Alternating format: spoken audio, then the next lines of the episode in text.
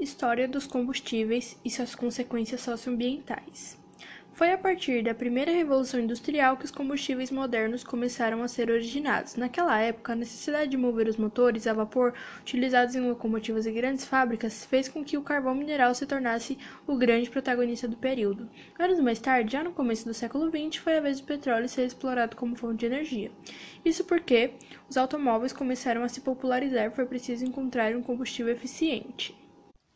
Porém, a poluição ambiental é uma das grandes desvantagens do uso de combustíveis fósseis, pois ela libera o dióxido de carbono, principal responsável pelo aquecimento global, e o dióxido de enxofre, que pode resultar em uma chuva ácida, além de afetar a qualidade de vida humana, causando doenças respiratórias como asma e câncer pulmonar, a vida aquática e a vida agrícola.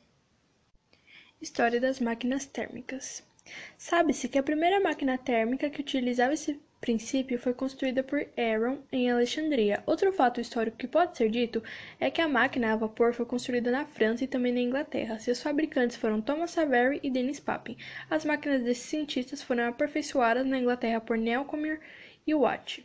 A partir daí, as máquinas térmicas foram sendo utilizadas nas mais diversas áreas, como por exemplo na indústria de mineração.